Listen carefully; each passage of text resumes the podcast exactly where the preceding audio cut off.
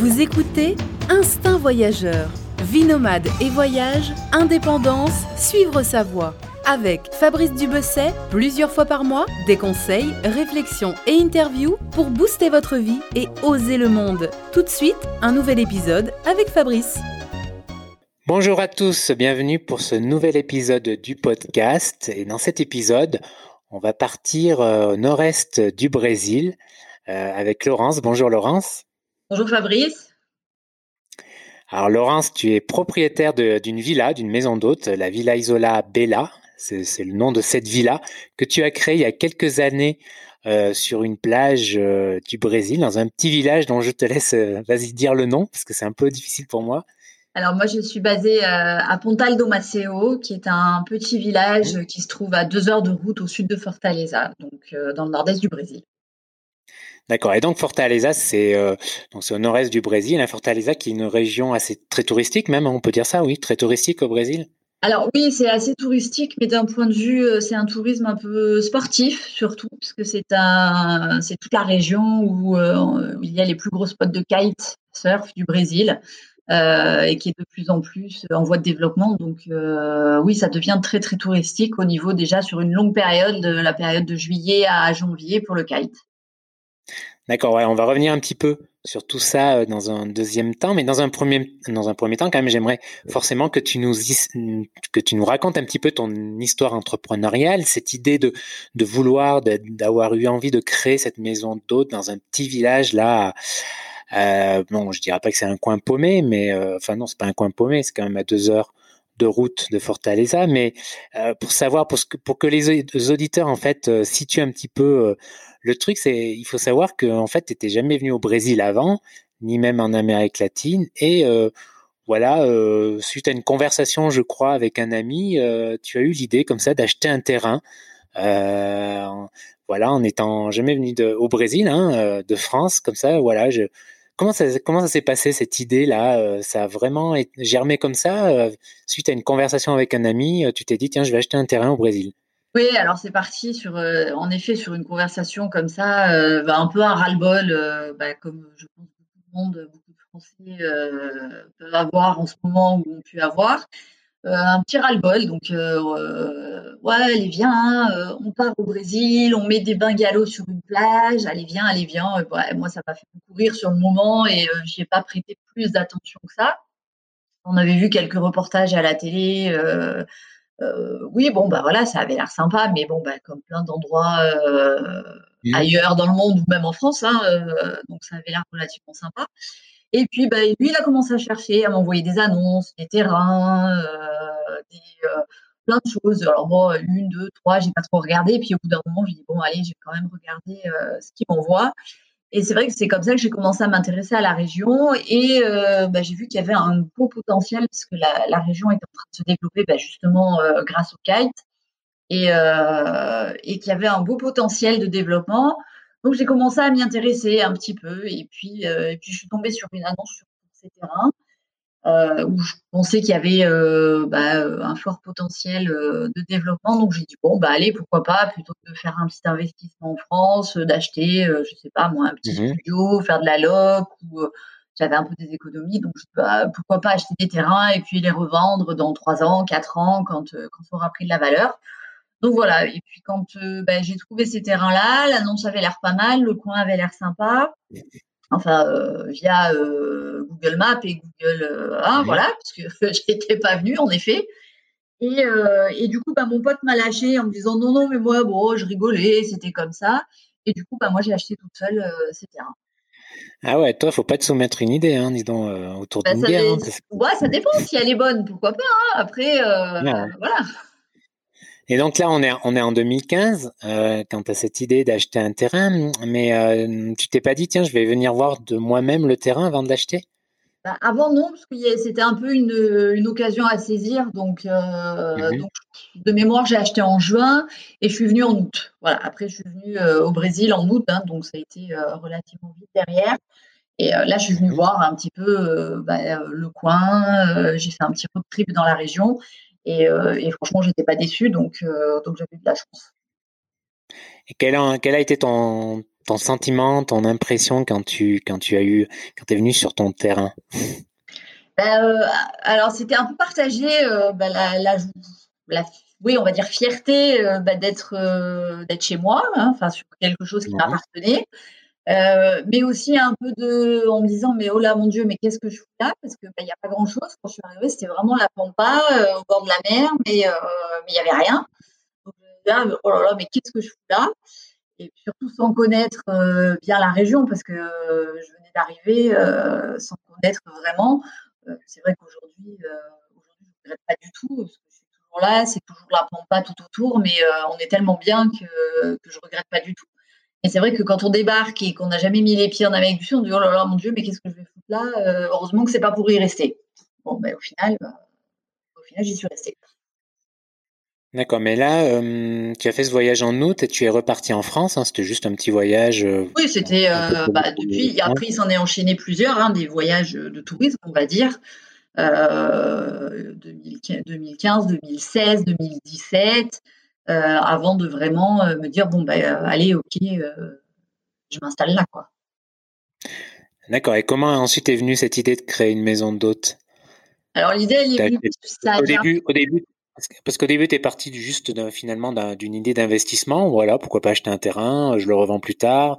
Et ensuite, voilà, quelle est la démarche entre le, ce point A et le point B où tu construis une maison d'hôtes et tu t'impliques vraiment dans, dans, le truc, quoi. Enfin, c'est un changement de vie là pour le coup.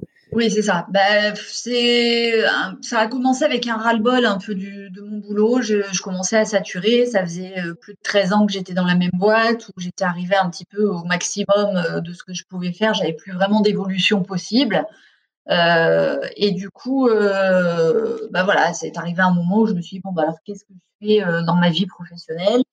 Est-ce que je continue avec un boulot bah, bah, qui me fait plus trop vibrer, on va dire, et, euh, puis je continue bah, boulot, métro, dodo, entre guillemets, ou est-ce que bah, je change de boîte, mais pour aller faire approximativement la même chose et tout recommencer à zéro, ou est-ce que je fais quelque chose pour moi Et là, c'était euh, vraiment ce que je voulais, c'était faire quelque chose pour moi? Mais bon, il s'est avéré qu'en France, euh, bah, j'avais pas d'idée, j'avais pas, j'avais surtout pas les moyens. Enfin, c'est plus compliqué, c'est compliqué de faire des choses. Euh, et du coup, euh, bah c'est, je me suis dit, euh, ça a germé entre guillemets naturellement bah, j'ai des terrains au bord de, bord de mer, dans une station qui se développe, un coin qui se développe. Pourquoi, pourquoi ne pas les utiliser et, pourquoi ne pas s'en servir? Et c'est de là que c'est parti. Mmh. D'accord, parce que là, c'est pas, ouais, c'est pas seulement un changement de carrière, c'est aussi une expatriation, quoi, changement de pays, d'environnement, un peu la totale, quoi. C'est ça, et puis c'est même, euh, même plus que de l'expatriation, parce que l'expatriation, en général, un expatrié, il est dépêché par une boîte française, il a un contrat, euh, il est aidé pour son déménagement, euh, il a, s'il a des enfants, il a déjà les écoles, il y a déjà des groupes d'expatriés dans lesquels il peut s'inclure assez facilement. Là, c'est plus une immigration, on va dire, que, qu'une expatriation. Donc, bah, oui, c'est ça. C'est, après, c'est, c'est un gros challenge. C'est, c'est, il faut être il euh, faut avoir envie, il faut être motivé parce que bah, c'est pas pas pas tous les jours facile au début. Maintenant, non, beaucoup moins parce que, bah, est intégré, parce que je suis intégrée, parce que, voilà, c'est chez moi maintenant. Mais c'est vrai qu'au début, c'est pas évident. Hein. On parle pas bien la langue, on connaît pas. Euh, il y a plein de choses qui font que c'est compliqué. Mmh Et là, c'était la première fois que tu vivais à l'étranger? Hmm. Et oui, la première fois en Amérique latine euh, aussi. Ah oui, ça a été un grand pas. Ça n'a pas été juste, euh, tiens, allez, on se Là, ça a été, ça, pour le coup, ça a été vraiment euh, tout d'un coup. Quoi. On change de boulot, on change de pays, on change de mode de vie. voilà, tout. Hmm. Et qu'est-ce que qu'est-ce que, qu'est-ce qu'a pensé ton pote quand tu, quand tu t'es installé là-bas? Ben, ça l'a fait rire. Il a dit, ben, je savais que tu le ferais. voilà, ça l'a pas, ça l'a pas spécialement étonné plus que ça. Et voilà. Il, est venu te voir déjà? Pas encore, pas encore. Pas encore, d'accord. Non. Ah, ça, va être intéressant quand il va venir, je pense. Ah oui, oui, c'est ça. Puis, euh, euh, après, je pense, lui, il est parti sur d'autres projets aussi, donc euh, voilà. Après, après mhm. tout le monde a. Et, pourquoi, et pourquoi elle a été partie sur une maison d'hôte? bah, c'est ce qui me semblait être le plus facile à faire en fait. Le euh, région touristique, donc euh, l'hébergement, c'était ce qui avait de plus simple. Moi, au départ, j'étais plus partie sur une structure hôtelière, on va dire. Hein. D'ailleurs, je fonctionne un petit peu comme ça aussi. Mais le, après, ça a été une question de moyens. Euh, J'avais pas les moyens de construire un hôtel de 20 chambres. Hein.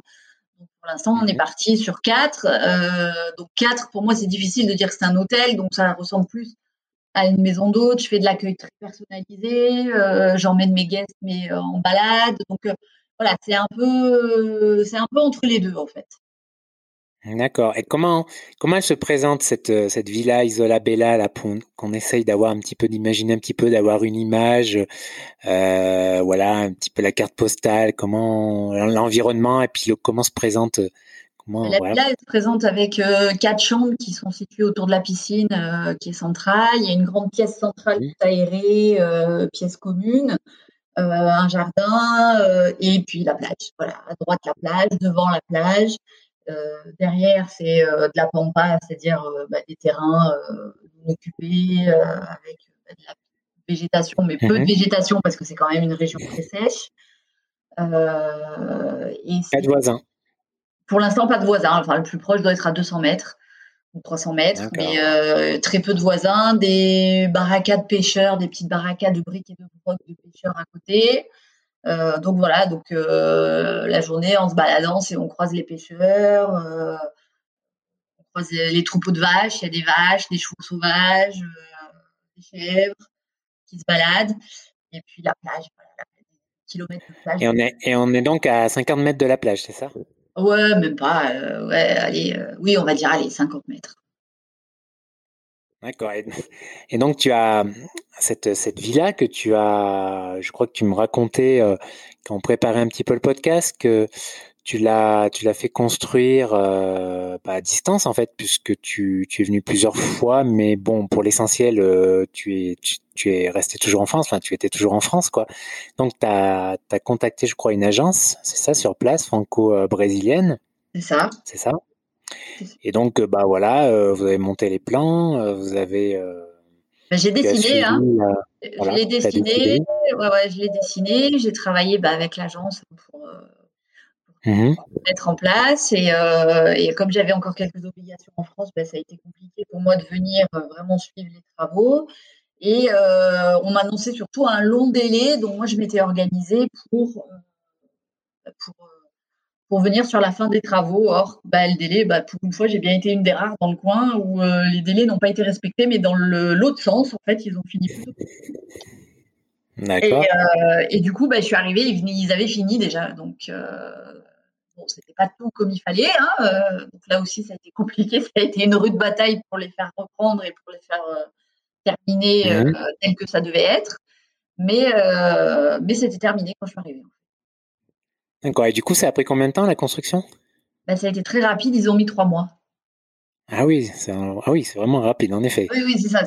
ça a étonné. J'ai étonné tout le monde d'ailleurs, mais euh, bon, il a fallu trois mois de plus pour euh, terminer, mettre comme, euh, comme il fallait que ce soit. Hein, mais mais du coup, voilà, ça a été le gros œuvre a été fait très très rapidement. D'accord. Donc en six mois, tout était prêt pour accueillir les premiers touristes. À peu près, ouais à peu près. Enfin, six mois, non, neuf, on va dire, parce qu'il y a eu euh, trois mois de travaux, trois mois de bataille et trois mois de reprise des travaux. D'accord. En tout cas, euh, en tout cas, Laurent, c'est culotté hein, quand même d'avoir acheté un terrain à distance, euh, voilà, faire construire cet édifice à distance. Franchement, c'est c'est pas c'est pas évident, quoi. C'est un petit peu risqué. Hein, oui, parce que quand je vois déjà comment ça se passe quand les gens sont sur place, c'est très compliqué. Il y a toujours des problèmes et c'est assez compliqué avec des gens qui sont sur place. Et moi, on a on, en n'y étant pas, franchement, j'ai eu beaucoup de chance. Donc, euh, je ne recommande pas aux gens de faire la même chose que moi parce que euh, c'est pas. Voilà. C'est risqué, quoi. Ouais, c'est risqué. Faut, faut, au contraire, il faut toujours être là, il faut être derrière tout, tout le monde, tout le temps. Euh, c'est voilà, c'est un peu plus, un peu plus pénible que ça.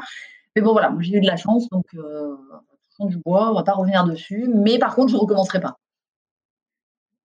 Mmh tu, enfin, disons que tu serais, tu viendrais, tu viendrais toi-même euh, voilà. sur place. Tout à fait. Mmh. Choisir les, euh, les, matériaux, les entrepreneurs, choisir tout ça. Enfin, euh, je, je, le ferai vraiment différemment. Mais parce qu'aujourd'hui, c'est beaucoup plus facile en étant sur place pour moi de, de, voir tout ça. Mais quand, quand on arrive dans un pays qu'on connaît pas, on parle pas la langue et tout ça, c'était, c'était pour ainsi dire infaisable. Donc, donc j'avais pas tellement d'autres solutions que, que cette agence. Mais voilà, par contre, je sais qu'aujourd'hui, si j'ai des ah projets à grandir, je ferai, je ferai différemment. Mmh. Ah oui, c'est vrai que tu parlais pas la langue quand même à la base. non. C'est vrai. C'est un petit obstacle. ouais, c'est quand même un petit obstacle, ouais, ouais, c'est assez, assez gênant quand même, parce que eux parlent de que le que le portugais brésilien, enfin on va dire portugnol, hein, c'est comme ça. Ouais. L'anglais très peu, le français non, donc voilà, c'était, il fallait, s'y mettre.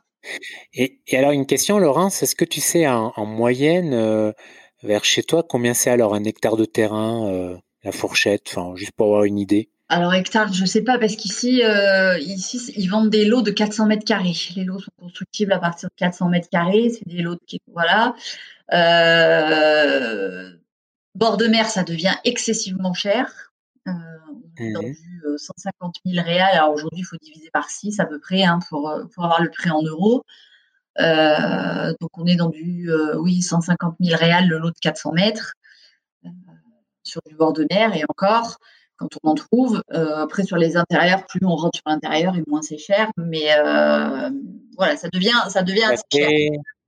D'accord, donc ça fait 25 000 euros en bord de mer. voilà, 25, 25 entre 25 et 30 000 euros le terrain de 400 mètres carrés. 400 mètres carrés. Pas énorme. 400 hein, mètres carrés. Et non, ouais, c'est assez, ouais, c'est petit quand même, ouais. Oui, c'est petit, hein. Voilà. On peut le dire, petit. Voilà, donc il en faut tout de suite deux, trois. déjà, rien que là, ça commence à chiffrer. Ouais, ouais, c'est quand même relativement cher, ouais. Euh, oui, mais ça, ça a bien. Pourrait penser, ça a bien on, pourrait penser que.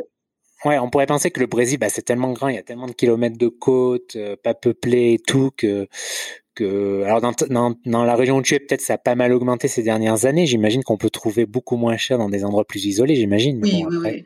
Mais même dans l'état du Sahara, je pense qu'il y a d'autres villages qui sont encore euh, pas autant développés qu'ici. Alors après, ici, voilà, c'est un village où il y a quand même pas mal de Français.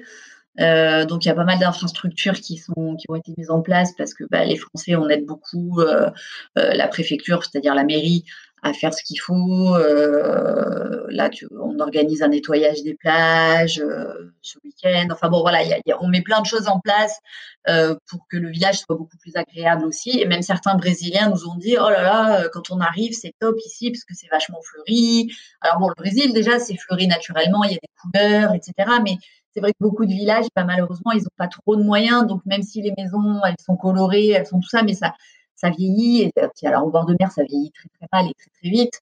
Euh, et c'est moins bien entretenu. Alors, c'est vrai qu'ici, par contre, euh, on voit tout de suite que les maisons sont beaucoup mieux entretenues, euh, qu'il y a, qu y a euh, voilà, et, et c'est plus propre et tout de suite. Mmh voilà, donc le village est, est, un peu plus développé et très agréable. Donc, forcément, c'est un peu plus cher. Mais je pense qu'il y a encore, même dans l'état du Sahara qui s'est bien développé, il y a encore des petits villages et des petites, euh, des petites choses où, euh, où, là vraiment ça vaut pas grand chose. Mais bon, un peu faut faire attention parce que euh, la tendance au Brésil, c'est de vendre des terrains qui sont pas à soi. Donc voilà, là mmh aussi c'est compliqué. Oui, c'est clair. Non, mais faut faire. C'est clair qu'il faut faire attention. Et, et, comment il se présente ce village? C'est un, un, village de pêcheurs avec des maisons en bois colorées. il y a combien d'habitants? Alors, euh, combien d'habitants je... Très franchement, je suis incapable parce que personne ne sait, je crois vraiment. Donc, euh, c'est pas un très gros village. En effet, un village de pêcheurs, ancien village de pêcheurs, il y en a de moins en moins malheureusement, mais on, ça garde quand même ce charme avec les bateaux de pêche qui sont les, les jangadas et les, les, barques de pêche typiques du Nord-Est. Hein. Euh, les jangadas toutes colorées sur la plage, donc ne serait-ce que se balader là, les voir arriver, repartir, arriver avec le poisson, toute voile dehors colorée, etc. C'est très sympa la place du village qui est très colorée, bah, comme tous les euh, petits villages brésiliens, c'est l'église, la place centrale, la place où euh, le soir, surtout le week-end, tout le monde se réunit sur la place, euh, les petites brochettes, il y a quelques petits bars et restaurants, mais c'est vraiment tout le monde est sur la place, dehors, c'est très animé, très sympa, mais c'est relativement petit, hein, et voilà, bah, toutes les façades, des couleurs chiens, des chevaux. Euh, enfin, ça reste, euh, ça reste encore typique. Mmh, oui, très, euh, très rural, quoi. C'est clair. C'est ça. Et, à mm, côté de ça, on croise bah, des 4x4 dernier cri parce que bah, c'est, on a quand même deux beaux hôtels de luxe dans le village qui sont développés. Enfin, ça a été les premiers à arriver. Hein. On a quand même deux beaux hôtels de luxe. Donc à côté de ça, on a, bah, on va avoir la charrette avec l'âne et et, euh, et, le vendeur de pastèques, hein, j'ai envie de dire. Et puis à côté de ça, le quatrième dernier cri qui arrive de la ville, qui vient passer son week-end. Donc euh, c'est assez, euh, assez hétéroclite. Mais, euh, mais toujours dans cette, dans cette, ambiance brésilienne, avec la musique, avec la fête, avec le sourire sur le, sur le visage des gens. Et ça, des gens qui se plaignent jamais. Et ça, mais ça fait un bien, un bien fou quand on arrive de France.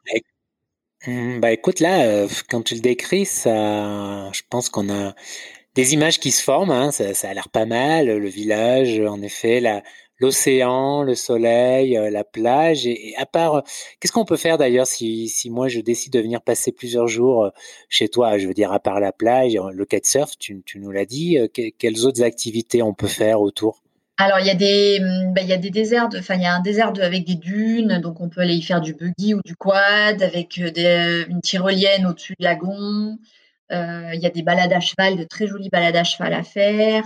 Euh, du paddle parce qu'on a, on a la chance, nous, le village, d'être encadré par deux fleuves, donc un plus petit, un peu plus sauvage et un, un peu plus navigable. Donc celui, euh, celui-ci, on peut faire du paddle, on peut faire aussi des balades en bateau bah, avec les pêcheurs. ils vont, ils vous font griller poisson et langoustes sur le bateau à déguster, et puis après il va vous chercher les huîtres d'eau douce, enfin d'eau saumâtre. Il va chercher les huîtres, il vous ouvre les huîtres.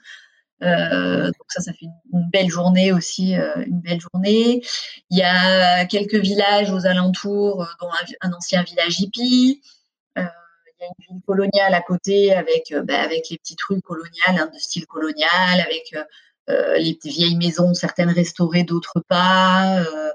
avec les azuleros sur les façades, enfin l'influence portugaise qui est là.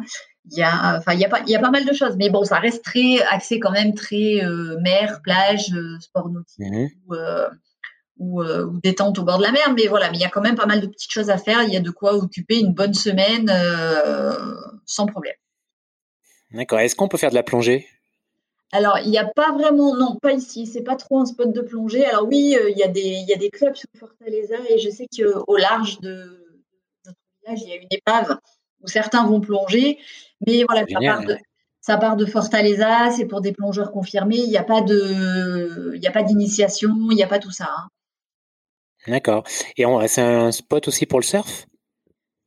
Alors, euh, le village, non. Il y a deux, trois endroits, oui, parce que parce qu'il faut de la vague. Hein, mais euh, ici, il y en a un petit peu selon les saisons, mais c'est moins réputé, plus un peu plus au sud. Hein, il faut aller plus vers Pipa, on va dire.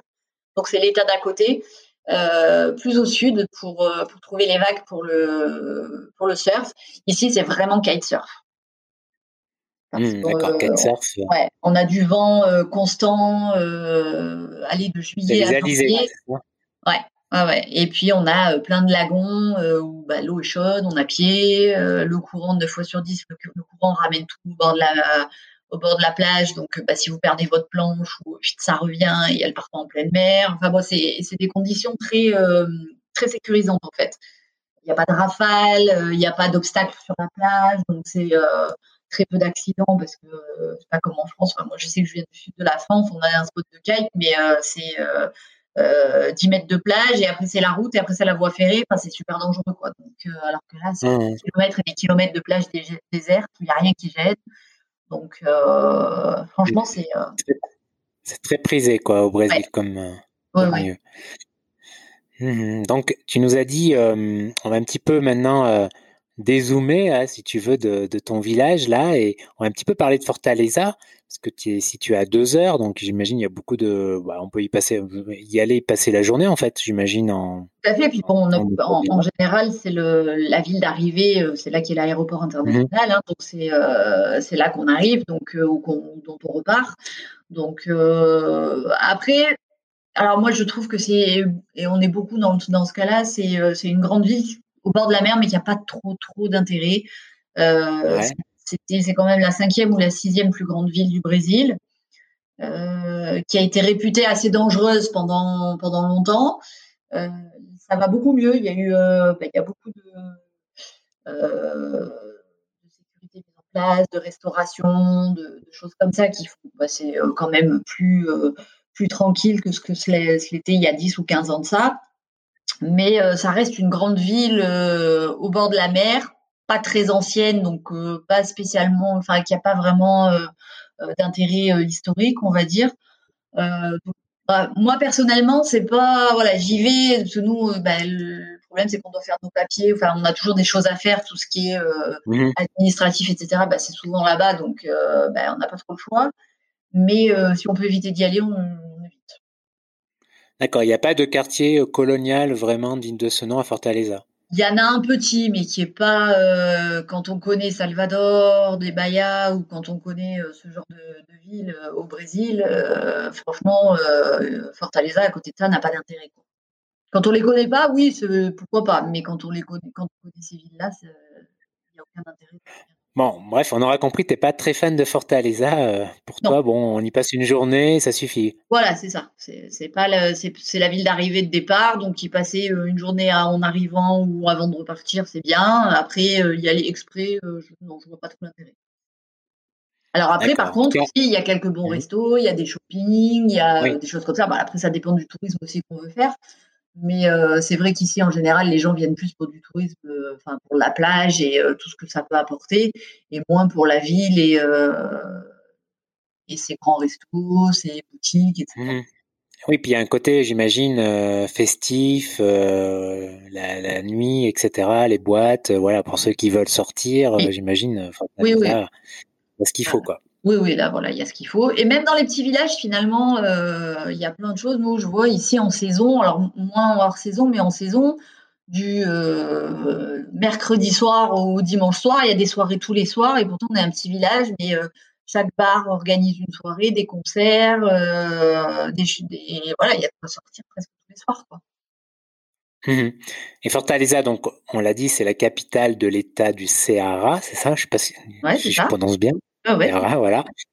Donc c'est quand même une grande ville de plus de 2 millions d'habitants. Euh, donc il y a Fortaleza. Euh, et quels sont les autres sites majeurs euh, dans l'État à voir? Alors après, bah, il y a le plus connu, c'est Jericoacoara, hein, qui est pareil, qui est un village qui est coupé du, un peu coupé du monde puisqu'il n'y a pas de route. c'est toutes des pistes de sable pour rejoindre le village. c'est une dune magnifique au bord de l'océan où tout le monde se rejoint tous les soirs pour aller admirer le coucher du soleil. Euh, c'est euh, voilà, c'est assez, euh, c'est un ancien village aussi de pêcheurs, mais où il y a 15 ans de ça, il n'y avait même pas l'électricité, donc c'est relativement récent. Mais par contre, ça se développe vitesse grand V là aussi, hein, avec des hôtels très luxueux. Mais ça reste un petit village qui a du charme et, rien que d'y aller déjà, voilà, pour y aller, c'est une heure de piste en 4x4,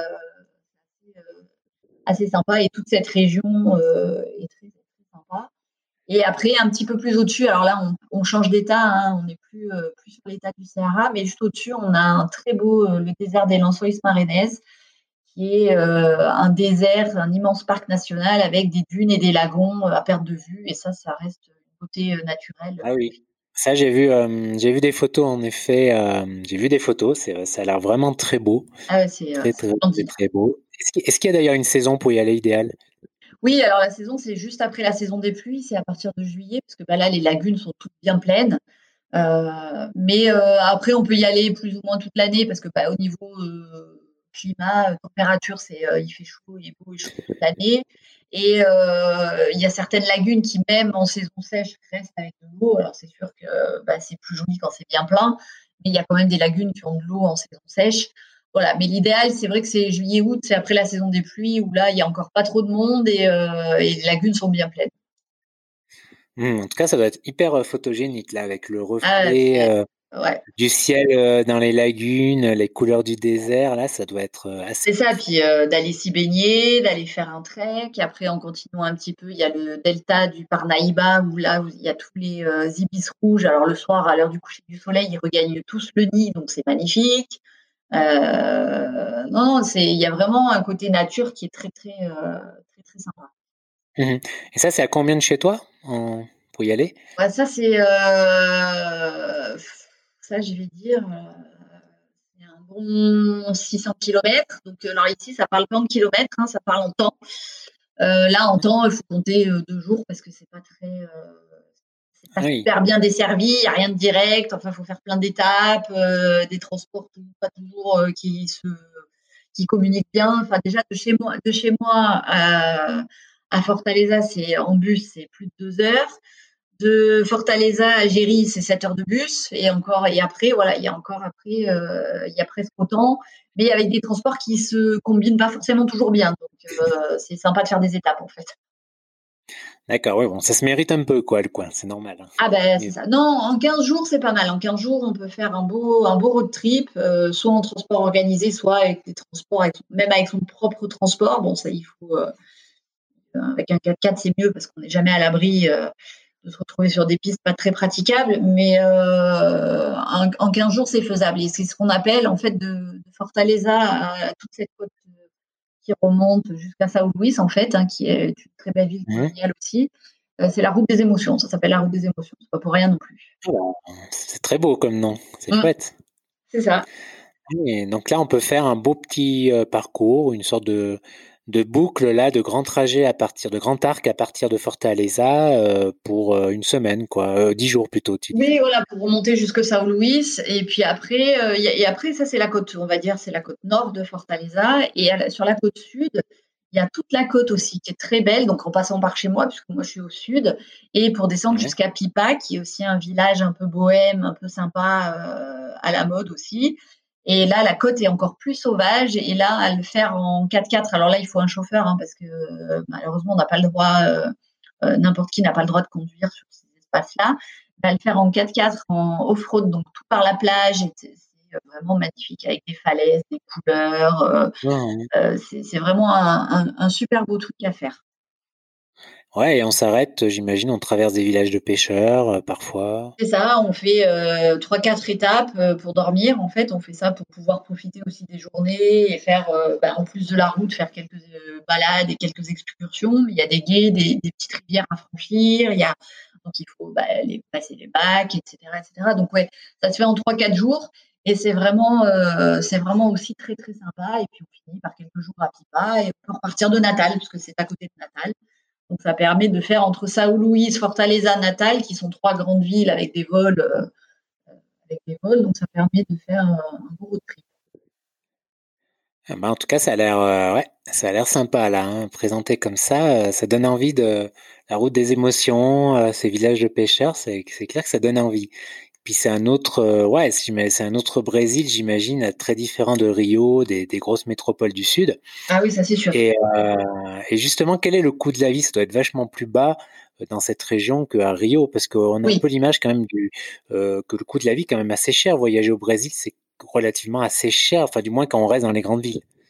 Oui, alors oui, les grandes villes, c'est cher, ça c'est sûr, mais comme, comme en France, hein, quelqu'un qui habite je sais pas moi, dans la Creuse ou qui habite à Paris, euh, c'est certain que pour se loger ou des choses comme ça, euh, ça reste, euh, il y a une grosse différence. Donc là, c'est pareil. Il faut savoir que le Ceará, c'est un des États les plus pauvres du Brésil.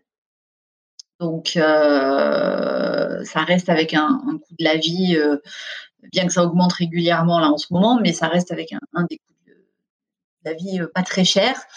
un cocktail sur la plage, il faut, voilà, faut voir comme ça. Moi, je, la comparaison que je fais, c'est le prix d'un café en France. C'est le prix d'un? Un café en France, au bar. D'accord, donc c'est quoi en euros euh, 1,50€ à peu près. D'accord. Et une bière, c'est combien? Une bière, c'est. Euh, allez, la bière, si il faut prendre local, euh, la bière locale, c'est 5 réals. Donc, ce qui fait 80 euh, centimes. Enfin, avec le taux de change actuel, parce que c'est vrai qu'en ce moment, on a un taux de change qui est exceptionnel pour les Français. Hein. on est un, un réal à, 6,50 qui est euh, chose qui est euh, euh, complètement improbable. Hein. Moi, quand j'ai acheté, par exemple, le réal était à 3,20, donc voilà, c'est pour dire. Mmh. Ah oui. oui, ça fait une sacrée différence. Donc du coup, bah, c'est vrai que pour un Européen, voyager au Brésil, c'est pas si cher que ça parce que parce qu'il faut tout diviser par par six et demi en ce moment. Donc voilà, une bière c'est 80 centimes. On mange pour, euh, ouais, on mange pour même pas 5 euros. Euh, vous mangez poisson frais, euh, cuisiné minutes, euh, sur la plage, les pieds dans l'eau. Enfin voilà. Donc non, c'est, il y a quand même moyen de passer des vacances pas très chères et de bien en profiter, de pouvoir faire de belles activités. Ouais, après, c'est les activités qui sont plus chères finalement. C'est ça, ben, au final, oui, parce qu'il y a tellement de choses et puis du coup, c'est ça qui, c'est ça qui coûte le plus cher, quoi.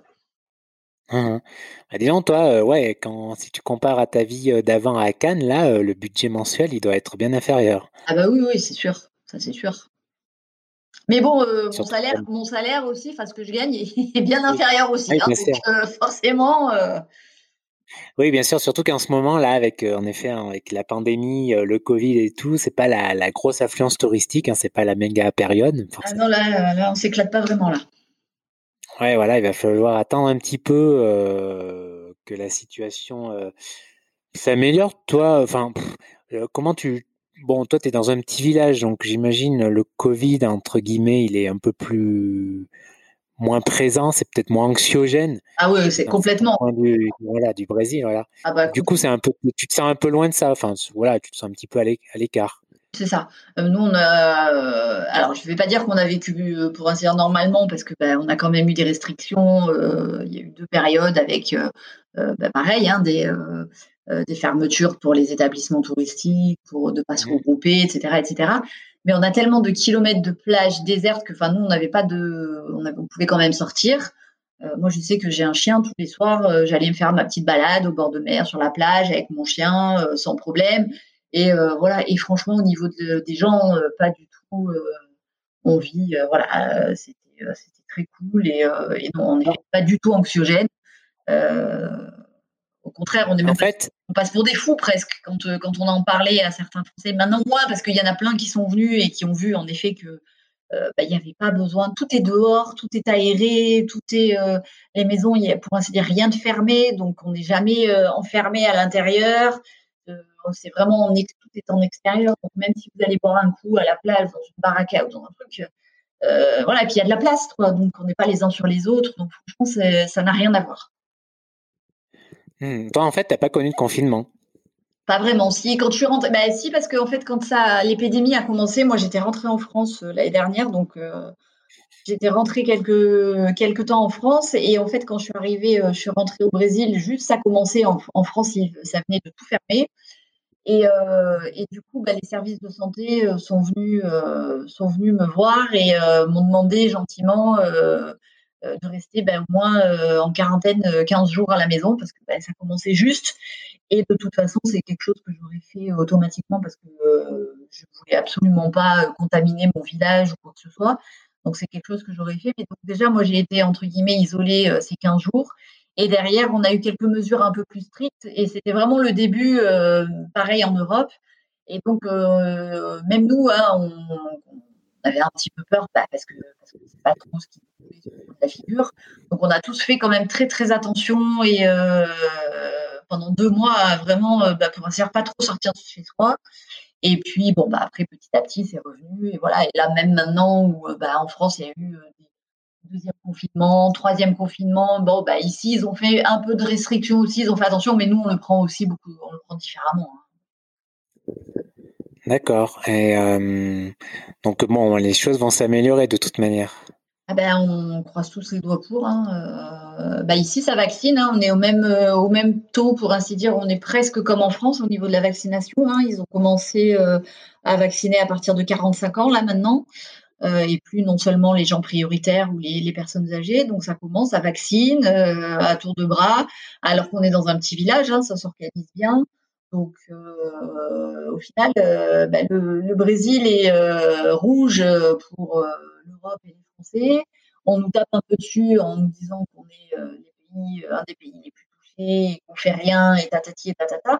Mais c'est faux, c'est faux. les médias euh, nous aident pas beaucoup avec ça parce que c'est faux. Il y a plein d'actions qui sont mises en place parce que, ben oui, on a un président qui est peut-être pas très concerné, mais il faut savoir que le Brésil est un État fédéral, hein, comme aux États-Unis, que c'est les gouverneurs qui décident pour chaque État et euh, qu'on a des gouverneurs ben, qui sont euh, plus actifs que le président et qui font rentrer des doses et qui vaccinent et qui, ben, s'il y a lieu de confiner ou de fermer des villes parce qu'il y a une grosse, ils ferment. Il y a plein de choses qui sont faites.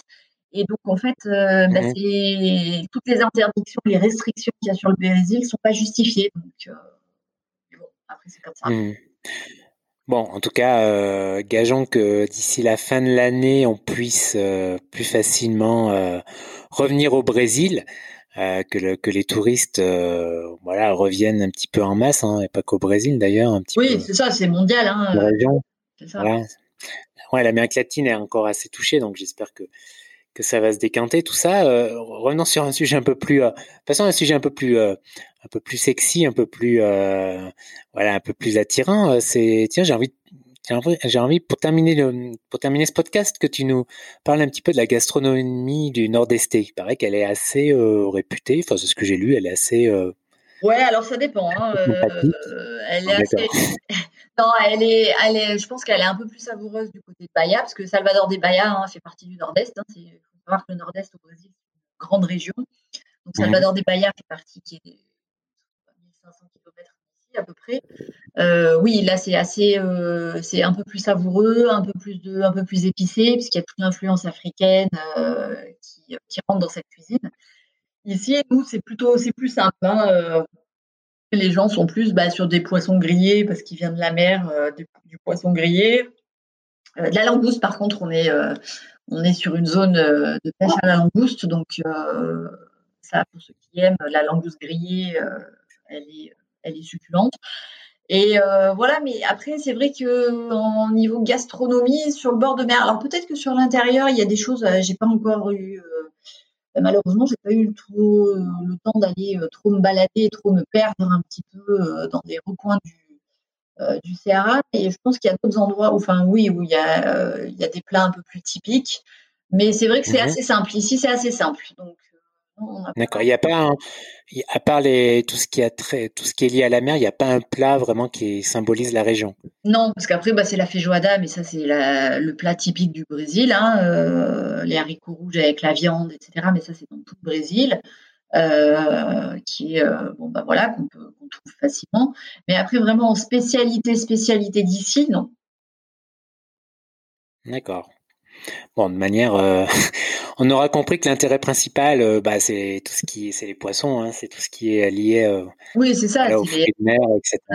les, crevettes, les huîtres d'eau douce, la raie, on a beaucoup de raie. donc il faut un plat avec la raie, cuite dans le lait de coco. ça c'est pour les amateurs, c'est pas mal. voilà, ça reste, ça reste typique d'ici. Enfin typique d'ici. Ouais, du Nord-Est en mmh. général, hein, c'est la moqueca. Mais euh, voilà, après, euh, non, après, il n'y a pas vraiment de spécialité. Après, on est dans une zone, euh, si, alors après, pour ceux qui aiment, on est dans une zone productrice de noix de cajou. Donc, on a de très, très bonnes noix de cajou. Ah, d'accord. Voilà. D'accord. on ne fait pas un repas avec ça, mais c'est pas mal. Mmh très bien. Bah, écoute, tiens, une dernière question. Laurence, tu te vois où dans 5 ans? Bah, J'aimerais bien être encore là, tranquille. Voilà. Voilà. Dans un cas, c'est assez, proche en même temps. C'est assez proche. Ben, quand je vois que ça fait déjà deux ans et demi que je suis là, c'est passé à une allure euh, folle. Donc je me dis qu'il y a des chances que dans cinq ans, euh, ouais, je suis encore là. Hmm. Bon, tu te vois sur le long terme euh, au Brésil, quoi. Oh, moi, je, oui, oui, là, je, je suis chez moi. Hein. Enfin, je, je me suis bien, bien, bien adapté, même niveau caractère, niveau, etc. voilà, ben, c'est pas fait aujourd'hui, ben, ça sera fait demain. Hein. Ça, ça c'est typique du Brésil. Hein. L'adaptation, c'est bien réalisé, quoi. L'adaptation, c'est bien réalisé, quoi. Ouais, ouais. Bah, c'était pas très. Enfin, si, au début, c'est compliqué parce que quand on arrive avec le stress euh, français, mmh c'est toujours un peu compliqué, mais là, maintenant, euh, non, ça va bien. Mmh tu te vois pas, euh, ouais, tu te vois pas revenir de sitôt en France, quoi. Bah, sauf. Ouais, sauf, sauf si obligation, hein, parce que bah, j'ai ma famille qui est en France, donc bon, mmh jamais, hein, voilà, c'est toujours pareil. Mais sinon, euh, sinon moi je suis bien là. Pour l'instant, je suis très bien là. Donc euh, bon, après, je me, je me projette pas plus que ça non plus, hein, parce que parce qu'on n'en sait rien. Mais moi, je suis, pour l'instant, je suis bien là. Donc euh, ouais, puis bon, maintenant je me connais, hein, je sais que ça peut ça peut germer assez vite l'idée de bouger. Donc voilà, je l'ai fait une fois, pourquoi pas le faire deux fois, mais pour l'instant, non. Pour l'instant, j'ai pas envie. Je suis bien là. J'ai encore, je sais que j'ai encore des choses à faire. Hein, je, je, commence juste, j'ai plein de choses à voir encore. Donc pour l'instant, j'ai pas, je pense que je suis pas encore. Bref, un changement euh, de vie et une expatriation qui s'est bien passé, quoi. C'est ça, c'est ça. Tout roule, il n'y a plus que à ce que le, bah, il y a plus qu'à attendre les touristes, voilà, que la mobilité revienne un peu plus facilement, et, euh, et puis voilà, ça sera que du bonheur, quoi. Bah oui, qu'on puisse faire des rencontres, qu'on puisse partager. Euh, moi, j'aime, j'aime emmener mes clients, leur faire découvrir, les emmener en balade. Je pars en buggy avec eux, voilà. Donc, c'est vrai que c'est sympa et bah, là, c'est un peu frustrant de ne pas pouvoir le faire, quoi. Mais bon, bah, c'est comme ça. Il y a plus malheureux que nous, donc on ne va pas trop se plaindre non plus. voilà. En tout cas, Laurence, merci pour, pour ton temps, merci pour ce podcast, de nous avoir décrit, parlé de ta région, Avec ta plaisir. région d'adoption, de nous avoir parlé de, ce village. Je mettrai le lien, les auditeurs trouveront le lien du site internet de ta villa Isola Bella. C'est ça, Isola Bella, la villa Isola ah. Bella. Voilà, pour ce, voilà, il suffit ensuite de te contacter pour avoir des infos, évidemment réservées, etc. Donc euh, voilà, je mettrai le lien dessous. Euh, bah, tiens, peut-être le lien aussi du compte Instagram. Je crois que j'ai, euh, j'ai vu ton compte Instagram. Enfin, le compte Instagram de la villa, c'est ça? Ouais, c'est ça. C'est plus, c'est vraiment. Bah, c'est plus, en fait, c'est plus le compte Instagram qui fait voir un petit peu ce qui se passe tout autour de la villa, hein, parce que c'est vrai que je poste plus sur, sur le paysage et sur les environs que sur, sur la maison elle-même. Mais, mais ouais. Ouais, en tout cas, il y a des chouettes photos des environs. Et puis, bah, écoute, je te souhaite plein de bonnes choses, euh, plein de courage euh, pour, pour la suite en fait. Euh, et puis voilà, profite bien de ce petit coin de paradis qui ressemble quand même au petit, qui a un petit goût de paradis quand même. C'est ça, bah, merci beaucoup et puis bah, au plaisir de le faire découvrir à tous ceux qui voudront. Voilà, à bientôt, ciao, bonne route. Merci, ciao. Bonne route à toi. Voilà, merci d'avoir écouté ce nouvel euh, épisode du podcast. Euh, bah, comme d'habitude, si vous l'écoutez notamment sur iTunes, n'hésitez pas à laisser un avis. Euh, c'est important pour, pour sa visibilité. et puis voilà, je vous souhaite plein de bonnes choses, une bonne journée et on se retrouve pour un prochain épisode.